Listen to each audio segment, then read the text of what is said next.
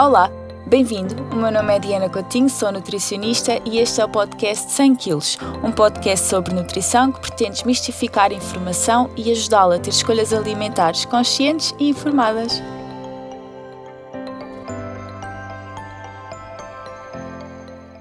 Olá, estou de volta para mais um episódio.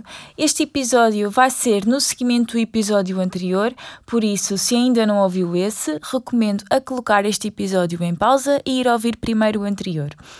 Nesse episódio expliquei de forma simples o que são hidratos de carbono, quais as suas funções e falei de alguns alimentos que são fornecedores de hidratos de carbono e que usualmente incluímos mais nas refeições principais. Falei do arroz, da batata normal e da batata doce, da massa, da quinoa, do bulgur, do cuscuz e do milê. Neste episódio vou então falar-lhe da diversa variedade de farinhas, quais é que são as diferenças entre elas e as melhores opções a nível nutricional, e do pão, o alimento mais criticado dos últimos tempos. Qual o melhor tipo de pão e as diferenças entre eles. Começando então pelas farinhas. As farinhas são obtidas a partir do grão de um ou mais cereais. Eu vou tentar explicar-lhe como é que é constituído um grão de um cereal, porque acho que se perceber isso é a forma mais fácil de perceber porque é que as farinhas integrais são mais ricas a nível nutricional do que as farinhas refinadas, e assim também consegue perceber facilmente porque é que o pão integral é melhor do que o pão branco. Então, um grão de um cereal tem mais ou menos um formato oval e é constituído por três secções principais.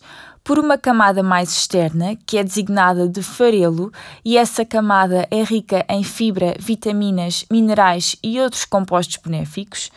Depois, tem uma parte pequenina no canto que é o germen ou o embrião, que é o que dará origem a uma nova planta, e é rico em vitaminas, minerais e alguma proteína e tem a parte central do grão, que é designada de endosperma, que é maioritariamente rica em amido, ou seja, um hidrato de carbono. Também tem alguma quantidade de proteína, mas é pobre em vitaminas, minerais e em fibra. Resumindo, o grão de um cereal tem então uma camada mais externa, rica em fibra e micronutrientes, designada de farelo, uma secção mais pequena, rica em vitaminas e minerais, designada de embrião ou germen, e a zona central, que é a zona maior e designada de endosperma, e é maioritariamente constituída por hidratos de carbono.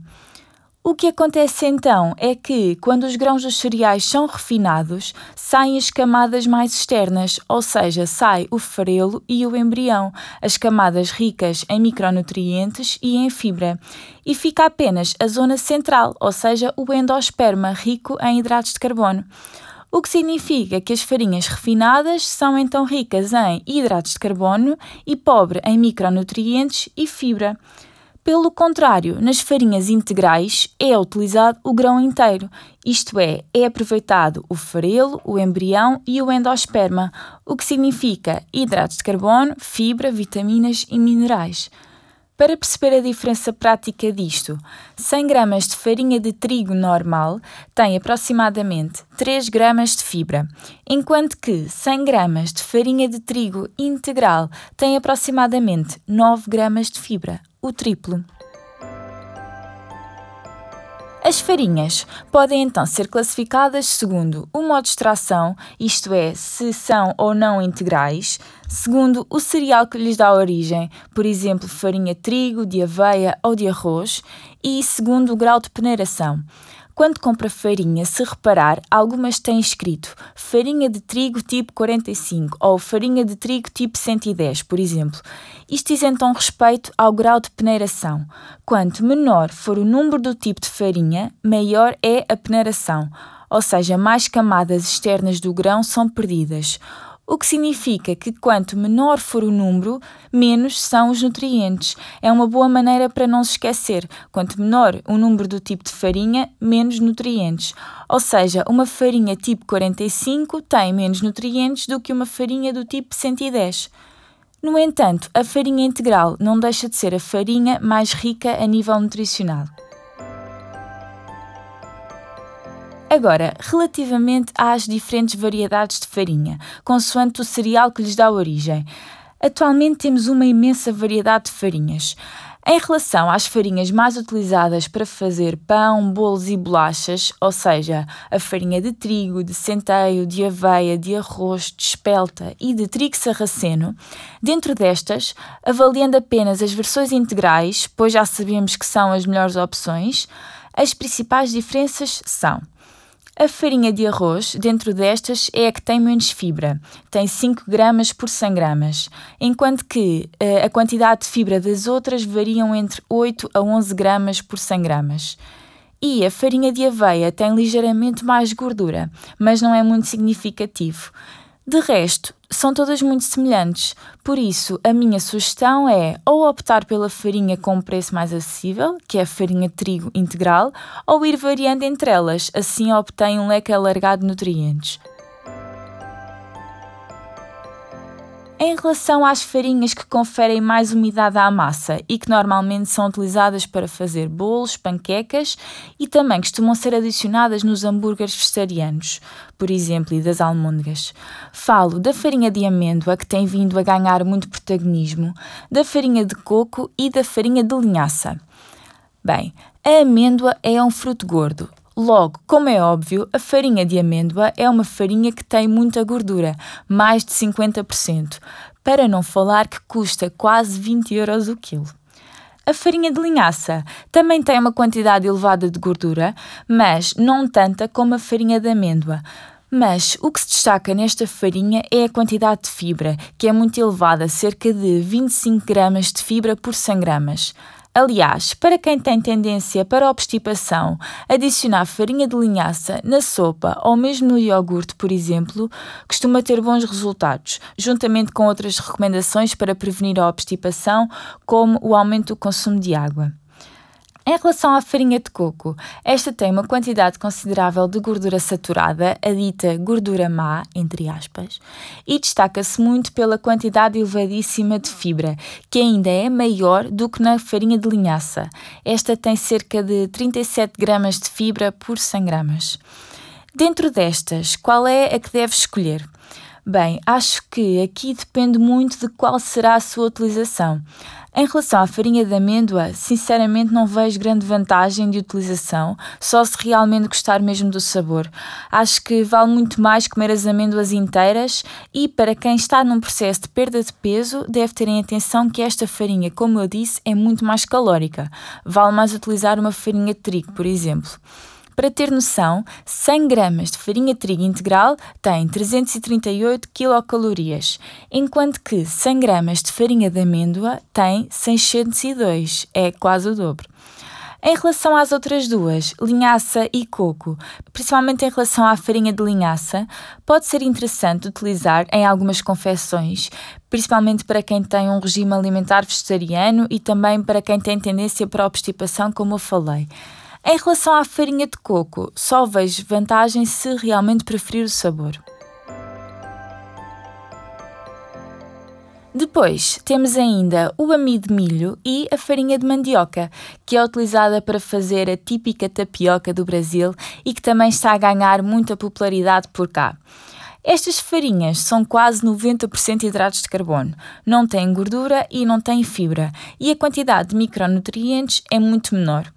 Ou seja, comparando com as outras, são muito mais pobres a nível nutricional, mas claro que em algumas confecções até podem fazer sentido. E muito importante, não esquecer que os alimentos não são apenas o seu valor nutricional, olhar sempre para a embalagem e ver o país de origem daquele alimento. A origem da tapioca é o Brasil, por isso acho que esta não será uma boa opção para todos os dias. E em relação às farinhas é isto, acho que falei um bocadinho de tudo. As farinhas mais ricas a nível nutricional são as farinhas integrais e deve escolher a qualidade da farinha consoante a sua utilidade e o seu gosto. E agora vamos passar para o pão, um dos alimentos mais antigos e consumidos no mundo inteiro, acessível a todos os bolsos, com uma riqueza nutricional e gastronómica única, mas um alimento que tem sido criticado em demasia nos últimos tempos. O pão tem sido criticado por dois grandes motivos. Um, por causa do glúten, e dois, porque dizem que o pão engorda. Em relação ao glúten, se tem doença celíaca, claro que não deve de consumir alimentos com glúten, por isso não deve de comer pão, excepto se for um pão sem glúten, que também já existe. Há também pessoas que têm alguma sensibilidade ao glúten e, nesses casos, também é benéfico evitar o consumo de pão ou consumi-lo apenas em pequenas quantidades, de acordo com a sua tolerância.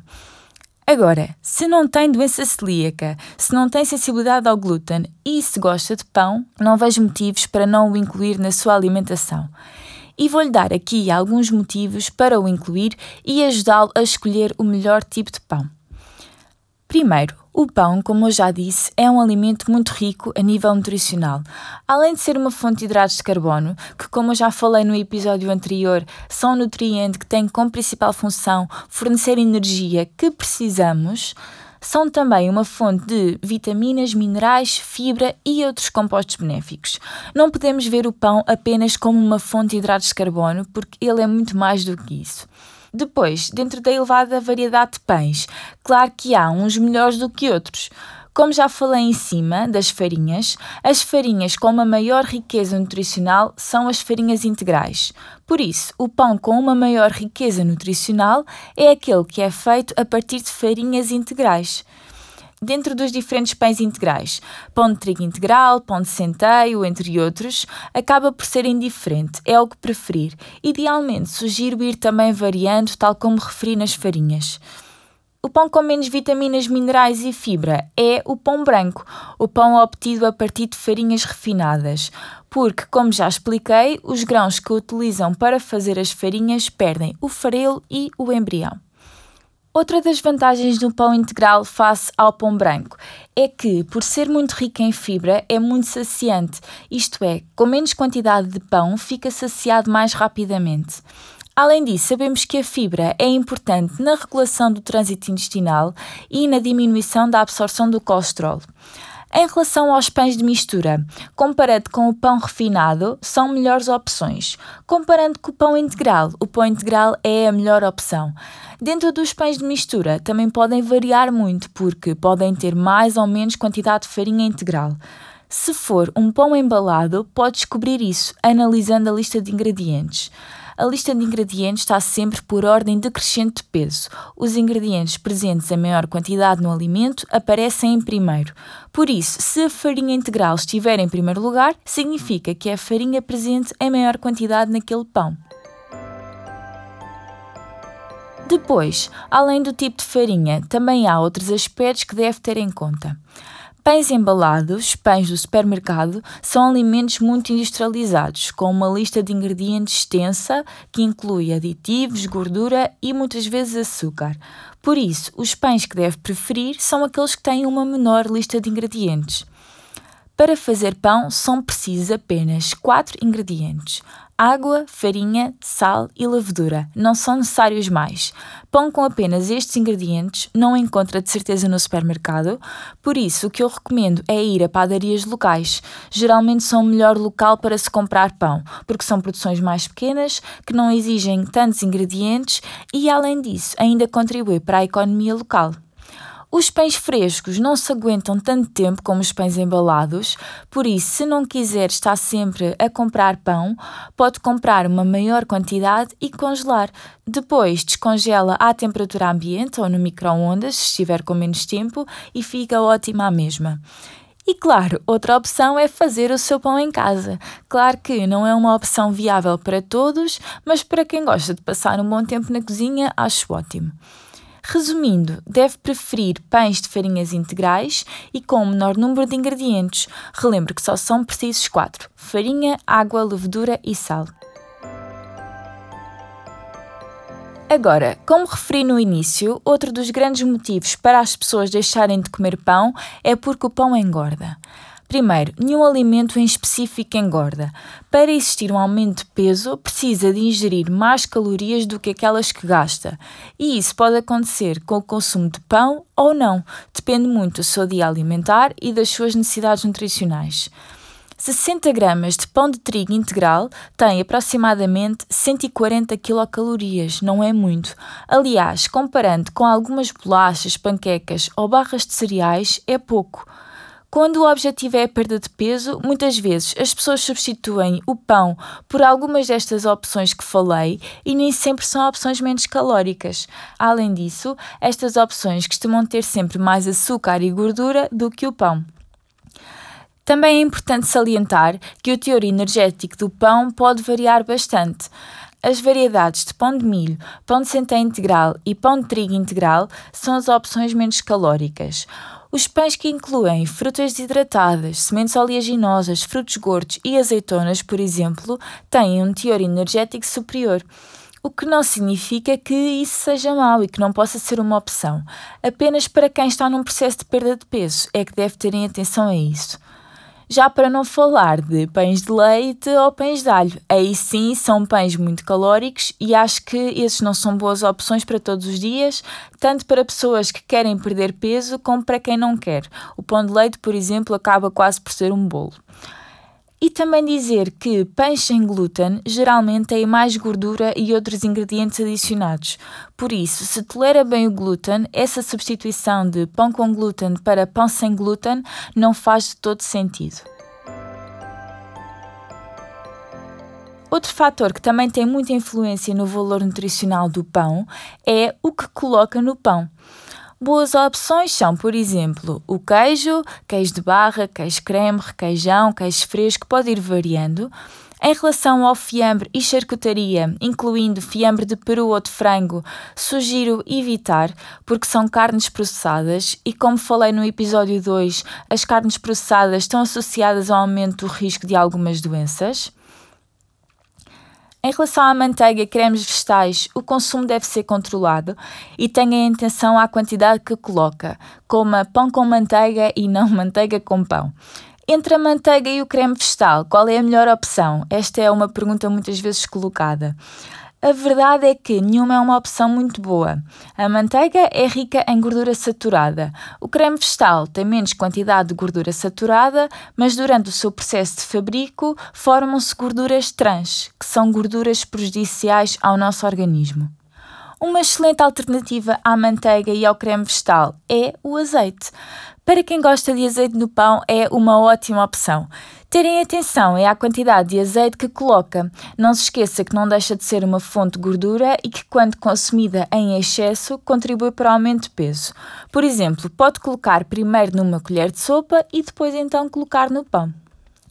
Outras alternativas vegetais para colocar no pão. Tem as manteigas de frutos gordos, são ótimas opções. Idealmente, ir para manteigas 100% esse fruto gordo, por exemplo, 100% de amendoim ou de amêndoa.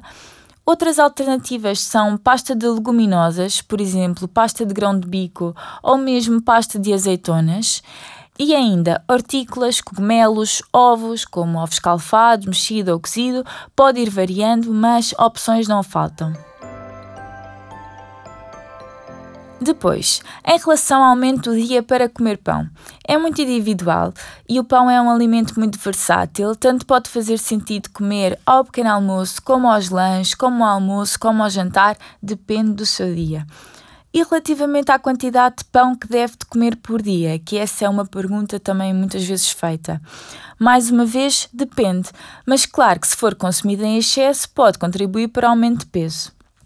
Agora, também há algumas pessoas que simplesmente não conseguem controlar a quantidade de pão que comem e, em vez de comerem um pão, comem dois ou três, incluem o pão à refeição principal, além de terem o arroz, a massa ou batata no prato, comem pão como entrada, juntamente com patés, queijos e manteigas. Claro que, sim, é normal que o pão contribua para o aumento de peso. E há pessoas que, por não se conseguirem controlar, preferem não ter pão em casa e consumi-lo apenas ocasionalmente quando vão a algum lado. Eu acho que não é a melhor opção, mas para algumas pessoas num determinado momento da vida pode ser a opção mais viável. E chegamos ao fim, deixo-lhe apenas as principais conclusões sobre o pão. O pão com maior teor de micronutrientes e fibra é o pão integral Existe uma elevada variedade de pão, deve escolher qual é o mais indicado para si. É possível engordar ou emagrecer consumindo pão diariamente. Tudo depende do seu dia alimentar e das suas necessidades nutricionais. Antes de terminar este episódio, quero referir que o consumo de cereais integrais, como o arroz, a massa, a farinha, o pão, entre outros, incluídos num estilo de vida saudável, têm vindo a ser associados a uma série de benefícios para a saúde, como redução do risco de algumas doenças, melhoria do trânsito intestinal, regulação dos níveis de açúcar no sangue, controle do peso corporal e redução dos níveis de colesterol. Não exclua este grupo de alimentos da sua alimentação. E se não souber como controlar as expressões que deve ingerir deste grupo, quais serão as melhores escolhas alimentares para si, procure ajuda junto de um nutricionista. Se ficou com alguma dúvida ou se tem algum ponto de vista que queira partilhar comigo, envie e-mail para olá.100kg.pt ou mensagem para o Instagram 100kg.pt. Obrigada por estar desse lado, um beijinho e até à próxima!